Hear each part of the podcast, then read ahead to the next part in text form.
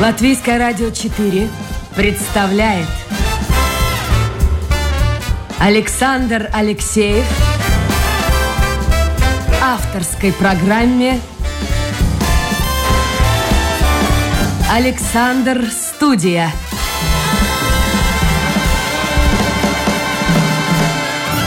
Здравствуйте, друзья! В эфире программа «Александр Студия». Как обычно, в это время с вами автор и ведущий Александр Алексеев. Я хочу представить гостей эфира. Сегодня у нас в гостях семейная пара.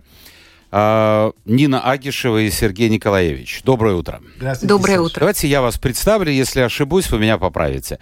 Итак, Нина Агишева, писательница, журналистка, театральный критик. Правильно. Все правильно. Сергей Николаевич, журналист, писатель, в прошлом телеведущий и в прошлом главный редактор журнала «СНОП». Все правильно. Совпадает, да.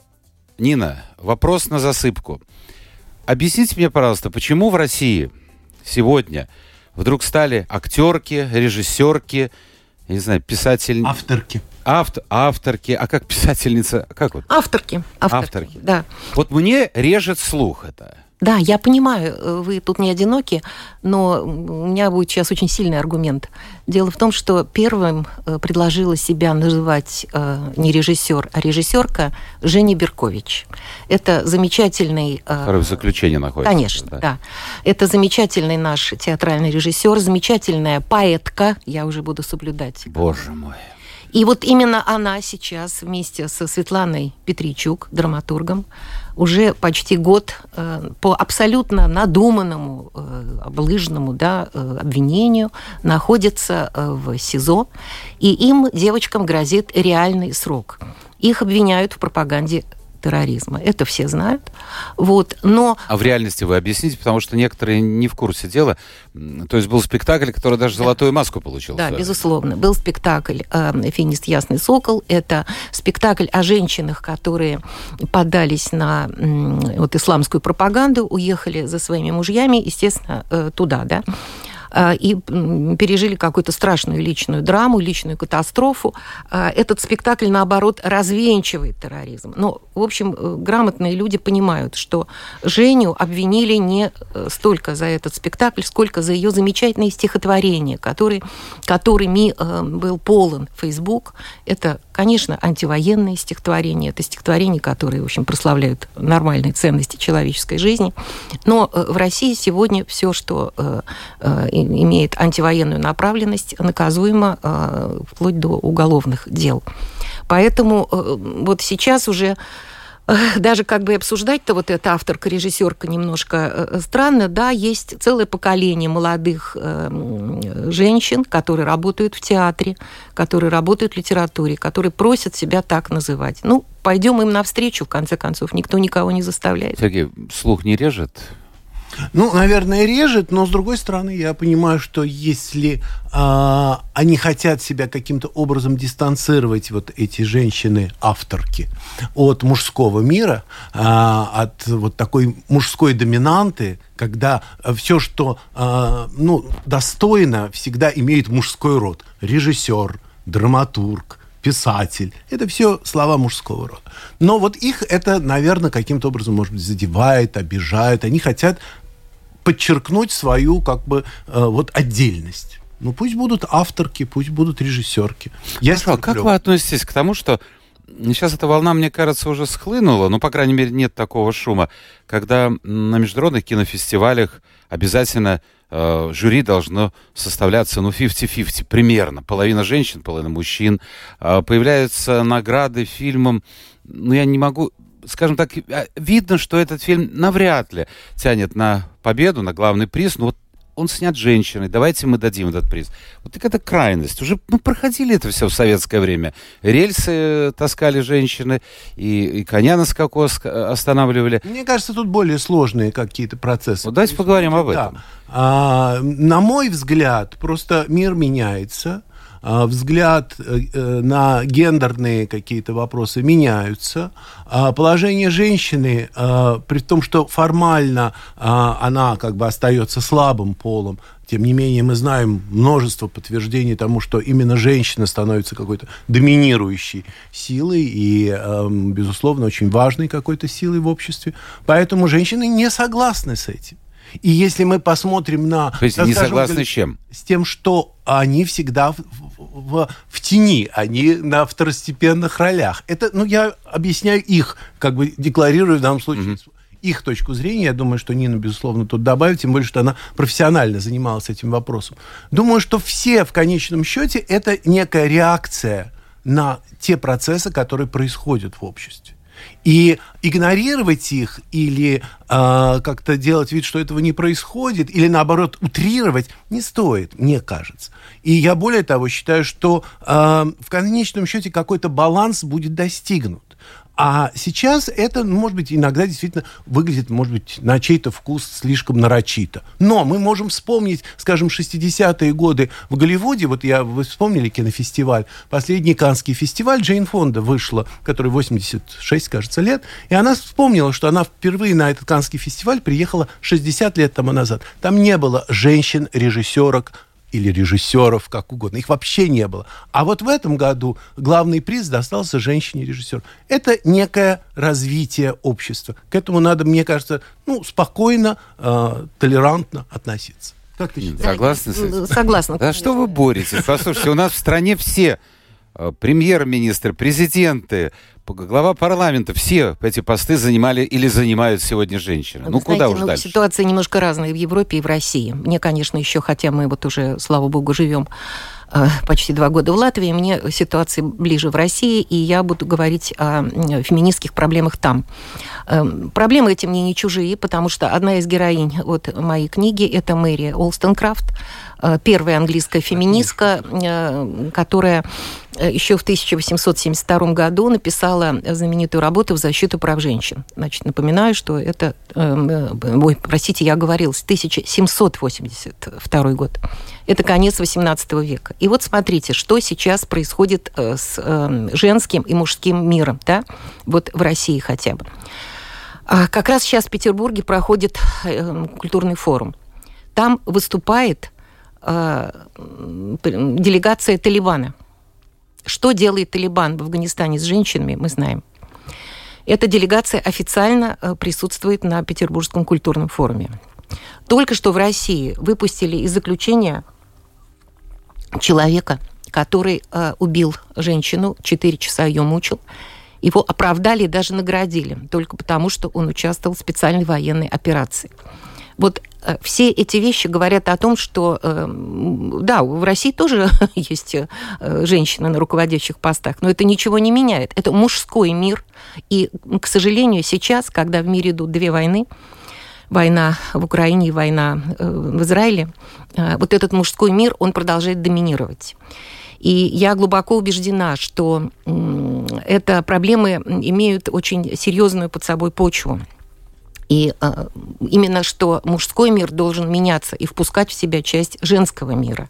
А вы думаете, что это изменит что-то? Безусловно. безусловно. Но есть же у вас госпожа Матвиенко, там, если поискать, та же Терешкова. Да, да, безусловно, я понимаю, э, о чем вы говорите, но э, все равно э, мы в сегодняшнем мире э, не можем не говорить о том, что права женщин попираются, да, и я не буду говорить о, о Латвии, я плохо владею этой как бы информацией здесь, и думаю, что, как и вообще в Евросоюзе, тут все, конечно, гораздо лучше. Но э, я считаю, что нет.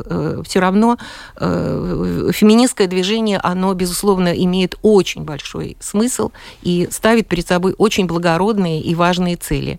Поэтому вот мое мнение такое. Я напомню, друзья, что это программа «Александр Студия». У нас сегодня в гостях э, журналист, э, писатель Сергей Николаевич и его супруга, писательница, писа... Нет, писателька нет, нельзя, как вы сказали? Авторка. Авторка, авторка. Ну, я не настолько продвинута, чтобы меня называть авторкой. Я вообще, конечно, в основном театральный критик. Ну, подождите, у вас несколько книг есть да, так три что книги, да, у меня. Не надо скромничать. Да. Нина Агишева, если у вас есть вопросы, вы можете их э, присылать. Кстати, вот вчера я обещал под конец программы, вчера я получил очень интересный э, вопрос от Володи, хотя, ну, Но я попробую задать сегодняшним гостям в ходе эфира, потому что вчера были школьники, ну совсем это не к месту вопрос. Школьники немножко о другом думают, не о политике. Хотя, хотя по-разному бывает. Итак, писать можете в интернете, домашняя страничка Латвийская радио 4, программа Александр Студия, или э, в WhatsApp, назову номер 280404 24 280404 24. Раз вы затронули тему войны, вот я принадлежу, ну, примерно к вашему поколению. Это Евтушенко «Хотят ли русские войны?» Это лозунги «Мы за мир», а, это самая читающая страна в мире, это духовность, это нравственность, литература должна воспитывать, поднимать человека, культура должна. Все это вот говорилось. И оказалось, что это все полетело в тартарары. Ведь эти люди, которые сейчас принимали решение о начале войны, они, в общем-то, ну, плюс-минус нашего возраста. Они воспитывались, ходили в школу, кто-то лучше, кто-то хуже учился. То есть получается, что культура, искусство это вообще для чего оно существует? То есть повышать какой-то уровень сознания или духовности не в состоянии. И, может, не для этого оно вообще нужно? Ну, вы знаете, это очень долгий разговор и долгий такая сложная тема. У каждого, наверное, человека, ну, так или иначе, причастного к искусству, есть своя какая-то концепция и свой взгляд на это. А, Мое э, убеждение в том, что искусство, оно э, меньше всего может как-то э, просветить. Ну, наверное, тоже и просветить тоже, но тем не менее, главная его задача по нынешним временам, да и по прошедшим тоже, это утешать. Утешать? Это утешать. Это утешение. Искусство – это попытка утешения. Иногда удачная, иногда не очень. Но, тем не менее, наверное, такая. То, о чем вы говорите, и о э, неком таком культурном фоне, который был, безусловно, в нашем советском детстве, в нашем советском прошлом. И все эти мантры, которые повторялись, э, только бы не было войны, миру мир и так далее, и так далее, они же, в общем, э, никак не соответствовали этой реальности. И наше поколение... Хотя все-таки вот здесь я поспорю с вами, извините, я перебью. Ведь то поколение руководителей Советского Союза, это люди, которые знали, по себе знали, что войну, да, да. И они знали, какой это ужас. И тем не менее, они начали э, специальную военную операцию, э, используя этот термин в Афганистане, мы это тоже прекрасно помним. И этот огромный шрам, который был на моем поколении, и, э, как видите, хотят ли русские войны, не сработало. Ну, русские начали эту войну и вели эту войну. И э, бесславность и позор этой войны у нас на памяти тоже. То есть ты а можешь знать был, Пушкина, ты да, можешь читать а Достоевского. Была Чечня, это не а играет потом никакой была роли. Грузия, а потом случилось то, что случилось, Крым и Украина. И, как видите, ни от чего не уберегли не эти люди, не те, которые прошли эту войну. Ну, они уже были не у власти, не те, кто пришли позже. Вот, поэтому э, на искусство ссылаться не стоит. Искусство и культура, э, они бесконечно важны, скажем, в нашей жизни, ну, поскольку мы всю жизнь э, служим этому, но и ненужных иллюзий питать на этот счет, наверное, нет. Нин, согласна? Вы знаете, вот вы пишете книгу. Да. С какой целью? Какую мысль вы вкладываете? Вообще я пишу книги, потому что мне это очень интересно. А, вот, вот. Это очень важный момент. Если честно. Но я хочу сказать, Александр, что мы пережили, находясь в России, ровно такой же потрясение и шок. И шок, как и вы. Мы никак не ожидали, что это вообще возможно в 21 веке. И 30 лет после перестройки, смею вас заверить, Москва была культурной столицей мира. Мы приезжали в Париж, и там не было такого количества интереснейших мероприятий, фестивалей, премьер, какие были в Москве. И вот Э, я просто вот скажу вам о театре. 30 лет мы занимались э, тем, что мы пытались интегрировать э, русский театр в европейский театр, в мировой. У нас были изумительные фестивали. НЕТ, Новый европейский театр, фестиваль «Территория», битковые залы, огромное количество молодежи на обсуждениях. Вот куда сейчас все это делать? Как это все корреспондируется с тем ужасом, который все мы пережили 22 февраля, 2, прости, да, 24 февраля 22 года, я не знаю. У меня нет ответа на этот вопрос. Это был страшный шок. И я тоже уже думаю, что правильно ли мы вообще себя вели. Может быть, нам надо было заниматься чем-то другим, а не этими театральными фестивалями. Я не знаю. Эм, ответа вот на тот вопрос, который поставили вы, у меня нет. И я, кстати, не совсем согласна с Сережей, что искусство это утешение. Искусство, э, оно вообще как бы делает человека человеком, оно э, пробуждает в нем э, самые лучшие его чувства, пробуждает. Но не во всех мысли. оказалось. Да, не во всех. Вот это загадка, это загадка, это очередная загадка России. И, э, честно говоря, э, ответа вот у меня нет на этот вопрос. Есть только боль, ужас, отчаяние, вот из-за которого, собственно говоря, мы и 24-го началась э, война, и 26-го мы из России уехали. Сергей, летом в Юрмале, в Лелупе, вы участвовали во встрече, такая диалог, традиция уже стала, госпожа Ланская, угу. которая когда-то участвовала у меня в программе проводит эти мероприятия вместе с замечательной певицей Нино Катамадзе. И вот интересно, тема была такая, артисты как агенты влияния. Посмотрите, а, вы же связаны были и знаете этих людей. Кто-то уехал, кто-то не выдержал, а кто-то остался. И остались тоже крупные. Крупные люди, казалось бы, замечательные актеры, духовные, интеллигентные. Вот как этот водораздел произошел? Ну, И почему? Вы знаете, вообще, если говорить э, по существу, мне кажется, э, тема, которая не затрагивается, но о которой я много думаю, что Россия это, в общем, страна одиночек. Мы все время говорим о каком-то народе, о массе и так далее, и так далее. А ориентируемся мы на одиночек на людей, у которых есть свое мнение, которые могут что-то формулировать, ну, в разрез, может быть, с каким-то общественным мнением и так далее, и так далее. А, что касается конкретно Нино Катамадзе, она грузинская певица, грузинская э, артистка, и в данном случае она очень уже, кажется, в 2019 году резко дистанцировалась от э, вообще всего российского шоу-бизнеса, она не выступает на концертах и так далее. Это была отдельная история. Но, естественно, я общаюсь и с теми э, артистами, художниками, э, которые не согласны с тем, что происходит, и свой э, протест – Э, и свое несогласие они могли выразить только единственным способом. Уехав? Уехав. А те, кто остался? Те, кто остались, оказались в достаточно сложной ситуации, но, подчеркиваю, у каждого своя история. А, за кем-то стоит театр, который он не может бросить. У кого-то какие-то личные обстоятельства, в которые нам нет резона сейчас вникать, но тем не менее они имеют место быть и так далее. Они, безусловно, приняли и вынуждены принять те условия игры, которые им предложены. Потому что э, театр, если мы говорим о театре, это на 98% это государственные предприятия, это государственные учреждения, существующие на государственную дотацию. Все киносериалы и так далее, и так далее, вот все эти компании, которые их снимают, они так или иначе связаны с какими-то государственными грантами. То есть ты в любом случае вступаешь в отношения государства. Государство говорит тебе, ты не можешь делать эти заявления, ты не должен выражать свое мнение, потому что твое лицо дальше возникнет на экране, и, естественно, возникнут вопросы, а какая у вас позиция и так далее. Или ты молчишь, или ты уезжаешь, или ты поддерживаешь. А вы с ними общаетесь вообще сейчас? Вы знаете, с теми, кто поддерживает, безусловно, нет. А с теми, кто молчит, да. Кто не может говорить а, но и в основном все-таки мои герои, и вот сейчас я как раз готовлю книгу, которая будет называться «Статус свободен».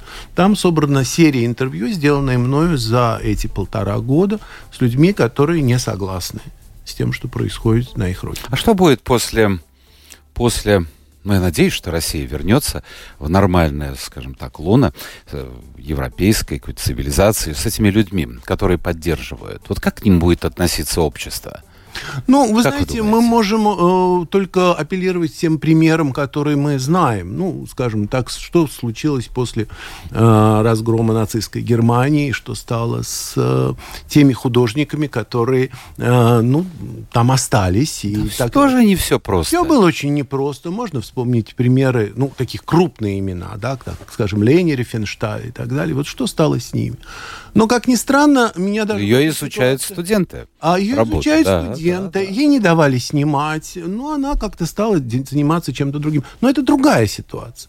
Вы знаете, на самом деле меня сейчас даже больше интересует не то, что скажут эти люди, они найдут слова и, наверное, э, какие-то более-менее убедительные. Но э, что будет с теми, кто уехал? А вот тут, кстати, у меня большие сомнения насчет того, что смогут ли они дальше продолжить свои А карьеры. почему? Я думаю, потому что они в любом случае будут э, иметь клеймо предателей. В лице А, там российской Да. публики. Да. Послушайте, подобное же было, если не изменяет мне память, с Марлен Дитрих. конечно. Да, сейчас есть площадь Марлен Дитрих, есть музей кино в Берлине на Потсдамерплац, но я э, очень часто бываю в Берлине, и как-то вот несколько лет назад я подумал, подождите, а где она похоронена вообще? Она в Германии. Да, она похоронена в Берлине. Послушайте, но самое главное, что это не то место, куда даже, ну, скажем так, любители кино ходят. Люди не Ну, Вы знают. знаете, нет. На этот счет я могу вам возразить, будучи любителем кино и любителем Марлен Дитрих.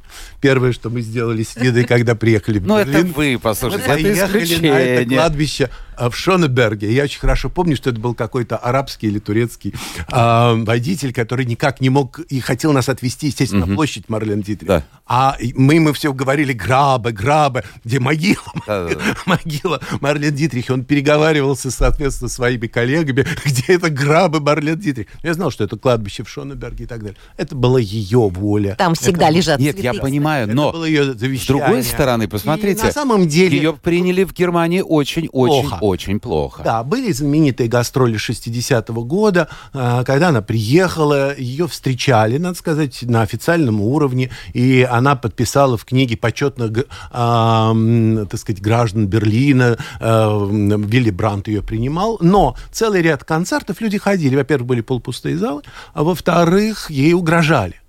А ей угрожали, что там взорвут бомбу или будут кидать какие-нибудь тухлые яйца и так далее, и так далее. Больше в Германию она не вернулась.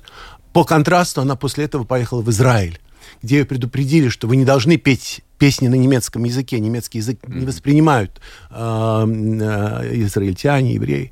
Она пела песни на немецком языке. Это были лучшие концерты за всю ее э, карьеру. И вот по этому контрасту она поняла, где, где она должна находиться. Германия ее не приняла. Томас Ман тоже. Да, они После никто- войны да, никто не похожая вернулся, судьба. Никто не вернулся. Поэтому, э, если апеллировать к этому опыту, он самый близкий и самый болезненный для нас, ну, показывает, что это будет очень сложный процесс. То есть в глазах многих россиян эти люди, та же Хаматова и другие, это враги народа, оставили. предатели. Да, они оставили их, да, в этой. Ужасно. А когда все это закончится, слушайте? Хороший вопрос. Я понимаю, но, но, но вот на этой бочке с порохом как-то не очень э, живется. Другого времени у нас нет. Я... Другого нам его не отпустили. Поэтому надо жить на том, на чем мы живем. А благодаря чему вы живете? Нина, поговори. Нина. Чему мы живем? Да вы знаете, вот Вот какой-то вот позитив какой-то. Да, позитива есть? много. Я вот э, хочу сразу сказать. Э, Ну, во-первых, у нас позитив э, для нас прежде всего то, что мы э, можем свободно говорить то, о чем мы думаем, и называть вещи своими именами. Это огромная привилегия и огромное счастье. А Мы приехали вот э, в Латвию, которую мы любим очень давно, и, э, в общем, э, вот Сережа активно достаточно работает, он, у него много лекций. Вот эта книга «Статус свободен», она была бы невозможна, если бы мы не находились в Латвии. Это люди, э, например, там беседы у него с э, Алвисом Херманисом, с э, Лаймой Вайкуле, с э, Венсманис, да, Сережа? Замечательный вот... Лансманис. Лансманис, Лансманис. простите, да, да, Это бывший директор. да, да, бывший директор Рундале, вот это потрясающий человек, мы были вот на его выставке когда была авторская его выставка в Национальной галерее. И э, самое-то главное, вот я как театральный человек скажу, что буквально два дня назад мы были, например, на спектакле, который в театре Дайлис э, сделала Анна Балихина, это известный э, хореограф и режиссер. Вот она была у меня в эфире. Слушайте, вот это уже Так возраст. здорово, вот да. это уже возраст. Так Забываю здорово, фамилию. Да. Да. И, э, замечательный спектакль. Она э, прекрасные у нее отношения сложились с э, латышскими актерами. Спасибо огромное Юрису Жагарсу, э, директору Дайлиса, за то, что там всегда есть английские субтитры. Это для, я вообще считаю, вот это проблема, потому что не надо русских субтитров, ради бога, ну дайте английские. Вы привлечете дополнительно зрителей только. И вот мы, например, послезавтра идем к Алвису Херманису, где Чулпан Хаматова будет играть уже на латышском языке. Да? А я в феврале иду. Да. Вот только на февраль билет. Вот, а, поэтому э, процесс ассимиляции, безусловно, безусловно, происходит. И вот мы сейчас уже часто бываем в Берлине, у меня такое чувство, что половина театральной Москвы сейчас находится в Берлине. И э, люди активно работают, люди м, ставят спектакли, люди пытаются играть на разных языках, и это нормально. Это вот э, совершенно такая современная, я считаю, нормальная жизнь. И вот в этом и есть э, огромный позитив. Но Сергей сказал, что этих людей, вероятнее всего, простой россиян не, не Я примет. не знаю, что такое простой россиянин. Ну, простой Никогда... человек. А я не знаю, что это. Который такое. сейчас живет в России. Я никогда с ним не имела дела. Вот мне много Ну лет, да. но мы, я знаю свой круг, да. Я знаю свой круг театральных, литературных, музыкальных людей, многие из которых остались в России, потому что больные родители, потому что просто элементарно нет денег уехать. Это Тоже серьезные это проблема, проблемы, да. безусловно, да. Это порядочнейшие люди, с которыми я продолжаю общаться, которые очень страдают, страдают гораздо больше чем вот мы, например, те, которые уехали, потому что они вынуждены молчать, они не имеют никакой возможности ни говорить, ни писать того, о чем они думают, и что они чувствуют. И вот эти люди, да, это очень трагично. э, И э, Я, задам вам один вопрос. Верите ли вы Да. в том, что вы при своей жизни вернетесь обратно в Россию? Я не верю. Не верите? Нет. Сергей? Я надеюсь. Это разные вещи. Я Да, но мало, Надеяться и маловероятно. верить – это разные да? вещи. Я надеюсь, я надеюсь. Мне очень сложно говорить. Нет, А что должно произойти? Ну, должно поменяться, должно поменяться... э, Ну, уйдет Путин, хорошо. А где гарантия, что вместо него не гарантий придет? нет никаких, и ни у кого, и никаких. Ну, Вы меня спрашиваете о моих каких-то внутренних ощущениях и о чувствах. Ну, вот они мне подсказывают, что нет, я все-таки я должен буду, ну, я не знаю, вернуться жить, но приехать и посетить могилу своих родителей, да. У вас э, сыновья, да? Да, у нас э, Они где? двоих три сына. Они Они, они в России, и они работают. Ну, слава богу, у них работа никак не связана. А почему они не уезжают? Ну, они взрослые люди. Ну, я понимаю, это да, их да, решение. это да. их, ре- э, ну, вы, просто вы понимаете, вот э, они все трое, в общем, скорее, э, гумани- ну, такие гуманитарии, да, это найти работу не так просто, семьи, дети, очень много обстоятельств, вот, поэтому нет, они живут, как и повторяем, многие наши друзья, и Чтобы это закончить эту тему, потому что мне хотелось бы поговорить с вами о очень известных людях, и вам известных лично, и э, нашим слушателям известных по фильмам, по спектаклям. Но вот какой вопрос. Я смотрю периодически в Ютьюбе такие прогулки по Москве. Я не знаю, это реклама специально делается в условиях войны. Я не знаю.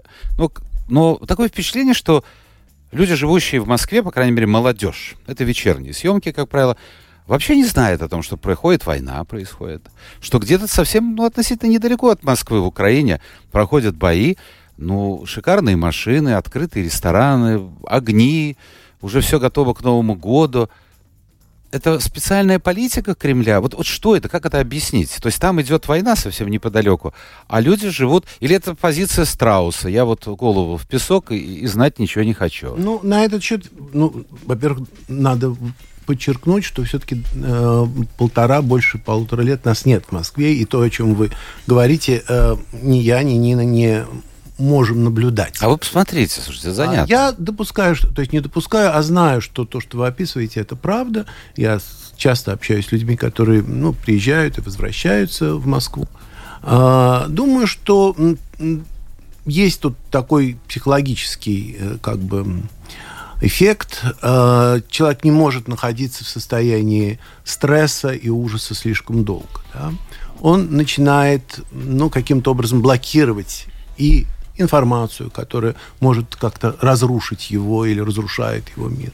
И э, сознание того, что эта жизнь проходит, и ты, ну и как бы ты все время будешь сидеть и слушать о том, как все ужасно, и То думать... есть это стена, которую строят люди. Выстраиваешь сами. сам эту стену. Мгм. Не надо все сваливать на Кремль. Но я думаю, ты, естественно, Да, дополнишь. я все-таки Но- не могу тут не добавить. Эту стену выстраивает власть и страх. И это страх, страшный конечно. страх. Вот только что 7 лет получила молодая художница Саша Скочеленко. За что? За то, что 5 ценников в магазине она заменила на антивоенные тексты. Это 7 лет. И вот этот, что такое Женя Беркович? Вот суд сейчас над ней. Это посыл всем творческим людям, интеллигенции. Даже если против вас невозможно будет выдвинуть никакое обвинение, но если вы против войны, и мы захотим, вы сядете, и сядете надолго. И вот этот страшный страх, он вызывает немоту, он парализует людей, да? Это надо понимать. И, конечно, если вы не можете говорить о то, о чем вы думаете, вы пойдете в рестораны, вы пойдете э, битком забитые театры, да? И театр сейчас учится изоповому языку, и он научится. Как Нам в не советские времена, да? Конечно, нам не привыкать, да. Понимаете. осваивать именно то, что, э, то, что мы хорошо знали. Слишком мало прошло времени с тех пор, как мы перестали этим изоповым языком изъясняться. Да, Нина Агишева, писательница, журналистка, театральный критик, ее супруг Сергей Николаевич, журналист, э, писатель, э, сегодня в гостях. Я вам буду называть имена, и мне хотелось бы, чтобы ну, на 2-3 минуты вы прокомментировали этих э, людей, что вот у вас вот возникает ассоциация. Например, возьмем Кирилл Серебренников. Ну, я тогда нач- начну с вашего разрешения. Первая ассоциация. 10 лет существования Гоголя-центра, лучшего театра Москвы, да, Э, место силы молодежи, той молодежи, в которую мы верили, той молодежи, которая должна была строить новую Россию и которая сейчас уехала. Вот это моя первая ассоциация с Кириллом. Ты. Очень умный человек. Слушайте, расскажите, ну, коротко. Вы, э, э, как-то странно будет, э, если я буду... Хотя, почему? Э, как-то мужчины мужчине комплименты не говорят, но я обожаю читать ваши эссе, скажем так. Я где-то прочитал, что как Николаевич о своих близких, знакомых, друзьях пишет, так никто не пишет. Действительно, друзья мои, это я обращаюсь к слушателям. Посмотрите, в интернете довольно много, э, что есть интересного. Я буквально позавчера прочитал о вашей встрече с Джейн Биркин, которая вот только Да. что ушла. Когда, ну, ну, в двух словах по, по поводу этой сумочки. Ваш комментарий. А, ой, она поразительная была женщина, потому что она мне казалась всегда таким неземным созданием. Э, Джейн, это э, вот э, Серж Гинсбур, этот голос и все такое. Ну, я все-таки познакомился с ней, ей было уже немало лет, а оказалась она такая страстная активистка. Она приехала, это 2005 год, э, с этой знаменитой сумкой Биркин, да, Биркин, да, да, да, да. Биркин, который делает э, компания Hermes. И она на пресс-конференции э, предложила ее продать, устроить аукцион. И вот этот и момент, вот помочь, вы же говорите, и помочь. вы сейчас уже по-другому. Да. Вот как вы описывали, я представляю, вы сидите рядом с ней, великая актриса, все знают ее голос, образ на это. И вот она с этой сумочкой говорит, Сергей, продайте, помогите продать сумку. Аукцион. А, аукцион Проведите потом, вы аукцион. сказали, появилось нет, нет, слово. она- э, там это немножко было, может быть, я не так э, это сформулировал, это был небольшой текст в ее памяти. Она хотела э, собрать деньги для э, матерей э, Чечни, для чеченских Я понял, ну, матерей, ваша, да. мне Да. очень понравилась И ваша продать ремарка. Да. Она, э, по всей видимости, я выглядел э, человеком, который занимается вот таким этим бизнесом, да? Да, да, да, да, да. Я тогда работал в журнале Эль, и ну ей казалось, что все это глянец, и все эти богатые люди, они должны броситься, и, ну и помочь, ну в данном случае купить Ну, продали большие деньги, а эти деньги она хотела отдать э, сове- э, ну этому совету чеченских матерей, э, ну помочь им. И так А продали далее, и так сумку, далее. да? И Я не знаю, Продали, что-то, продали. кажется, она тогда ее продала. И вообще она, кстати сказать, этот концерт, который она устроила, он весь сбор от него пошел. А, опять же, вот э, мы мало об этом говорили. Вот сейчас Нина говорит, что мы как-то были заняты своим этим театрально-кинематографическим, артистическим миром, а вот рядом приезжали вот такие люди, как Джейн Биркин, и они знали о том, что происходит в России гораздо больше. Она еще знали мы. собирала деньги для Боснии. Вот там же Да. резня была, Мгм. да, Да, вот да. когда была эта война между Сербией и Боснией. Но это Там, позже, да. То есть она, раньше это для- в тоже для этого 90-х. сумку-то И продавала. она продавала, у нее был отработан уже, судя по всему. Гурченко. Действительно сложная женщина. Можно я? Пожалуйста, кто встречался? Самое мучительное интервью в моей жизни. То есть, с одной стороны, она была блистательной. Она была, она была абсолютно обворожительна. А, Она э, рассказывала всю свою жизнь. Она проигрывала каждое мгновение. Но потом я принес текст. И вот текст у нее вызвал какую-то э, ну, несогласие. Во-первых, она, прежде всего, она, в общем, была тоже писатель, у нее был такой Ой, литературный... книги, да. между прочим. И она, естественно, написанное слово, она, она совершенно иначе воспринимала, как то, что я воспринимал на слух. Во-вторых, ей не хотелось быть в прошлом. Ей не хотелось быть трагической артисткой со сломанной судьбой. Она хотела, на- она выступала в гей-клубах, она рассказывала, какой имеет она там бешеный успех. И как, почему я об этом не написала? Я там все пишу там, э, о каких-то ее драмах и так далее. Она не хотела быть жертвой, она хотела быть всегда победительницей.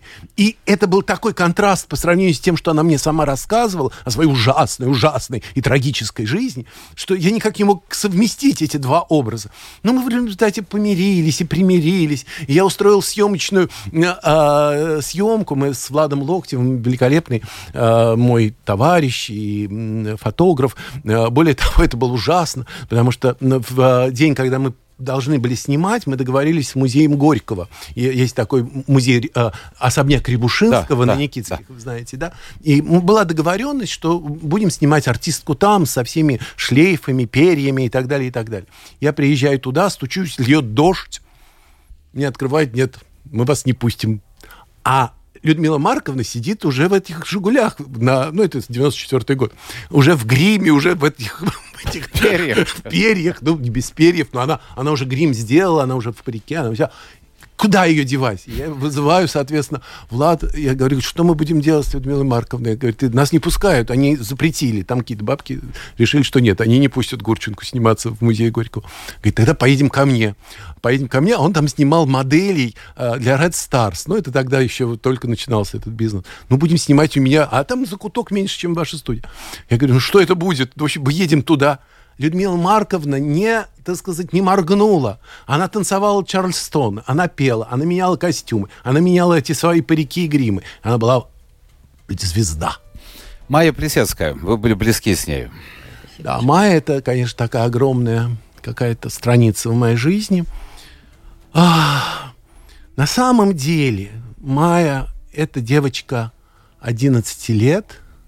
Она, она очень подозрительна, она никому не верит, и она всегда ждет, вот что она сейчас что-то такое отчебучит, а как ты на это поведешься, и как ты будешь на это реагировать. Это ей было веселее и всего. Она была абсолютно непредсказуема, при этом она была человек очень верный, а, она поддерживала отношения, она сама звонила, она всегда проявляла инициативу. Ну, вот эта звездность, она присутствует? А, Ну, надо выйти на сцену и, и засиять, да. В жизни очень скромный человек, милый человек, веселый, больше всего ненавидящий давать всякие интервью и рассказывать, какая она великая. А, любившая селедку, я помню. Вот, Селедку? да, любимая еда. Ничто Очень- человеческое, очень такое, ничего. да, нет, абсолютно человеческий человек и, и изумительная женщина. Есть люди, о которых я безумно скучаю. Это маме. У нас очень мало времени. Я хотел спросить буквально на минутку. Э, Мне кажется, эта фигура к- н- недопонятая. Может, пройдут годы и немножко по-другому будут относиться. Эдуард Лимонов. Ой, ну, э, Нина вот, например, его терпеть не может. Не может его терпеть как политика или как писателя? Как э, человека не очень нравственного, я всегда... А что такое сейчас нравственность? О, нет. Человек мира это- искусства. Вы Да, имеете в виду его там, это этого Эдичку и все понятие. остальное? Да, да, да. Нет, не про Господь с вами. Эдичка-то тут при чем? Нет. Я имею в виду его какие-то политические взгляды последнего времени, но Сережа с ним дружил, поэтому... Да, это потрясающая совершенно история, потому что э, мне Лимонов, мы об этом говорили с Кириллом Серебренниковым, когда он снимал фильм «Эдди», открывался совсем другим, чем тот э, гро- грохочущий, произноси- произносящий какие-то невероятные тексты э, человек. Он был поэт. Вот если сказать коротко, он был поэт. И он как поэт придумывал свою жизнь и сочинял ее. Он не хотел, чтобы она была такая убогая, несчастная, как жизнь этих членов Союза писателей. Он хотел быть героем. И он придумывал себе эту героическую жизнь. А политика тоже придумана? Это тоже, Тоже это тоже игра, образ, это тоже да? маска, это тоже образ. Ну, что сидеть там, выпрашивать эти, эти собрания сочинений, чтобы твои напечатали или кто-то читал. Тебе должны, тобой должны интересоваться совсем по-другому. И как-то он иначе выстраивал устраивал это, эти отношения с жизнью, с людьми, с женщинами и так далее. Но в какой-то момент, и почему-то мне дана была эта ну, как бы привилегия увидеть его, ну, вот человека вот в, такой, в таком старом свитере, э, как-то очень одиноко сидящим в этой съемной квартире, и с огромной любовью вспоминающего и Лилю Брик, с которой он дружил, и э, Алекса Либермана, это создателя империи ВОК и прочих, и прочих людей, которые тоже были мне по-своему дороги и близки. И на этом мы сошлись. И это, было, это были прекрасные вечера. Интересно, муж и жена, но совершенно разное восприятие. Абсолютно, потому что я не знала его лично. Да. И более того, Наверное. он эту маску выстраивал, и она очень многих отталкивала. Но что-то подлинное про Эдуарда Вениаминовича я знаю. И у меня хранятся его э, от руки написанные его тексты. Э, он всегда все писал от руки. И вот этот его почерк, это его движение, оно как-то осталось в моем сердце. Давайте мы пробежимся по вопросам. Спрашивают по поводу Карена Шахназарова, путинист, в то же время знаменитый кинорежиссер, «Белый тигр» 2012 года. Вот э, он один из тех, кто не просто остался, а довольно откровенно занимает позицию. Ну, я бы не стала преувеличивать его э, значение как режиссер. Не, ну хороший же режиссер. Ну, ну хороших режиссеров много. Вот. А да, вы знаете, вот есть такие примеры, как Карен Шахназаров. Есть еще хуже пример, как Владимир Машков, например. Э, это очень хороший актер, э, который возглавляет возглавляет сейчас э, театр-студию Табаковой, который первым повесил в Москве букву Z на фасад своего здания. Ну, что, что я вам могу сказать? Э, э, вот Сережа как бы так элегически всегда к этому относится, а э, я знаю, что пройдет время, и у нас будет и театральная иллюстрация, и кинематографическая иллюстрация. Верите? Я в это верю, да. И вот э, поэтому у меня очень такое однозначное к этому отношение. Дмитрий пишет, что, как и в Латвии, да в любой стране, Россия внутри МКАДа и за ее пределами это всегда были две разные страны. Э, консерватизм, консерватизм и прочие измы въезжали в Кремль на голосах вот этой вне МКАДовской аудитории. Что-то изменилось? Ну, вы, в общем-то, какое-то время отсутствуете, но, с другой стороны, наверняка можете что-то сказать. Ну, вы знаете, что касается э, вот этой другой России, я ее, в общем, не претендую на то, чтобы ее хорошо знать и к ней все время апеллируют, и к ней взывают. А, но я в это не верю. А, я не верю в то, что э, народ, который, э, ну, частью которого я себя, безусловно, ощущаю, а, вот он он поддерживает в конечном счете то, что происходит. Он не понимает, он оболванен, он э, подвергнут страшной этой пропаганде.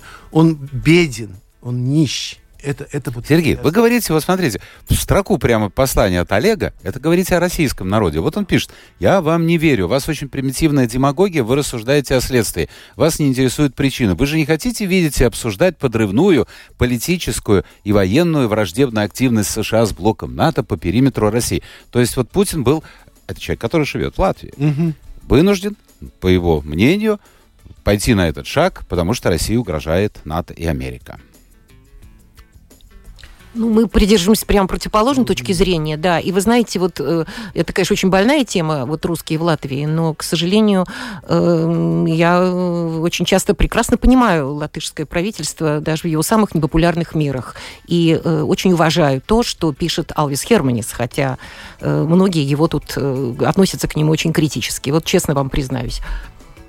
Тем более, если уж хотели, вот так я вспоминаю 90-е годы, когда именно э, Запад помог России вообще как-то выжить. Помните эти ножки Буша, да? Уж тогда могли прихлопнуть. Ну вот, вот от, понимаете, вот вы с этим встречаетесь здесь, в Латвии, вот с такими взглядами, с такой точкой зрения? Ну, если только сажусь в такси, да, сам. А, таксисты, да? Таксисты это особый Серьезно? Да, это да. Так что в основном как-то, если эти общения происходят, но не на более контактный человек, я менее, но тем не менее я, я эти отголоски... То есть они за Путина многие. этой пропаганды слышу. Это пропаганда. И это образ врага, который тщательно создается. Он создавался и в советское время, и в постсоветское. И сейчас он снова расцвел. Потому что ну, нужен же враг. Нужно же на кого-то свалить всю свою эту нищету, бедность, несчастье. Ну вот у нас враги американцы. Да, ну, проблемы, которые существуют в любой стране. Да, и в Латвии, безусловно, очень много проблем. Ну, смешно говорить, что в этом виновата Америка. Но я а не всегда знаю. проще На Конечно. Вот он виноват, да. Да. кто-то Э, вы- Работайте Украина сами, живите. виновата, Да, да, Америка виновата. Я обещал Кто-то Володе, виноват. который вчера писал, ну, давайте короткий ответ. В теории при демократии пишет, что народ большинством голосов выбирает для руководства страной тех, кто больше заслуживает доверия. Но на практике мошенники применяют такие технологии манипуляции, что народ легко обоет вокруг пальца на протяжении многих поколений. Причем самое главное пишет, если вы это озвучите, то потеряете работу. Вот откуда? Вот откуда? Володя, откуда вот какой-то... вот- Я не понимаю. Нет, ну народ, народ, народ есть разный. Посмотрите, сколько здесь в Латвии, да я сам отвечу, и в любой э, стране, и в Эстонии я читал, сколько людей э, попадаются на мошенников, на эти шаги, вот звонки телефонные, перечислите деньги и так далее. Ну, послушайте, кроме, ну, ну, если у вас есть голова там на каком-то месте, смотрите, я помню, вы-то не знаете, у нас был такой немец э, в свое время, прибалтийский, мне кажется, немец бывший, Зигерист. Он, это первый, вот только независимость. Люди вообще ничего не знали о выборах. И он э, фактически, ну, делал правильно. Он хотел стать депутатом парламента, он им и стал. Он, э, вот на митинг приезжают люди, приходят люди, он привозил бананы. Ну, тогда, в 90-е годы, это было что-то такое. Вот тебе на халяву бананы дают. Ну, друзья мои, мы же сколько лет уже живем в другой стране, в других условиях. Ну, ну нельзя же вот так верить, свято верить. Конечно, каждый, кто хочет быть депутатом, он, соответственно, и себя превозносит. А мы должны внимательно на все это смотреть и не попадаться. Какие сюжеты для театра и кино способны пробудить сознание человека в обывателе? Зеленая миля, пролетая. Вот человек-обыватель, вот он, а он не пойдет смотреть эти фильмы, мне кажется. Вот посмотрите, э, наш русский театр сейчас поставил, это спорные вещи, Гамлета и э, что-то вот... Калигулум. Да, да. А, Но люди, я посмотрел в откликах, пишут, а я хочу э, классику такую, знаете, вот как настоящий. Вот стол, вот э, квартира. Или хочу что-то веселое, потому что за пределами театра столько проблем. Я не хочу Ну, вы знаете, проблем. одно не исключает другое. Всегда есть э, публика, э, театральные зрители, которые м, консервативные, которые ждут чего-то традиционного, и есть люди, которые предпочитают авангард в искусстве. Это, мне кажется, нормальная ситуация. И, эм, и в Латвии то же самое. Э, Есть, э, например, Эльмар Синьков, который вот э, всех Поставил и ушел. да. Ушел. А или там, вот я очень люблю, например, площадку на э, Гертруда съела, там ин- интереснейшие какие-то театр. театральные. Это, это не, как бы не театр, это скорее Но площадка. опять-таки это, это для узкого круга. Да, безусловно. Последний вопрос. Все, у нас точно нет времени. Уровень, я не знаю. Вот вы понимаете, вот говоришь, говоришь, стараешься людям как-то вот показать жизнь. Нет, вот, ну ты, Ири- Ирина, чего вы, мы же с вами знакомы, кажется. Вот вы пишете, уровень сознания и духовности общества опустил капитализм. А Путин против капитализма. Я думаю, Ирина не жила при социализме. Вот мы жили, и мы знаем, э, Как и, и в Советском можно Союзе мы жили. И ничего страшнее вот, э, и ужаснее, при том, что вполне привилегированное положение мы оба занимали. Э, В моей жизни, например, нет. Путин один из крупнейших капиталистов в мире. Я не понимаю, где смешалось все, почему такое. Все. Я был очень рад с вами встретиться. Спасибо огромное, что в этот выходной день вы приехали из Юрмалы. А, Я напомню, друзья, в программе «Александр Студия» сегодня принимала участие семейная пара Нина Агишева, писательница, все-таки писательница, журналист, журналистка, ладно, театральный критик и ее супруг Сергей Николаевич, журналист, писатель, в прошлом главный редактор журнала «СНОП». Друзья мои, отдыхайте, а мы встретимся ровно через неделю. Пока.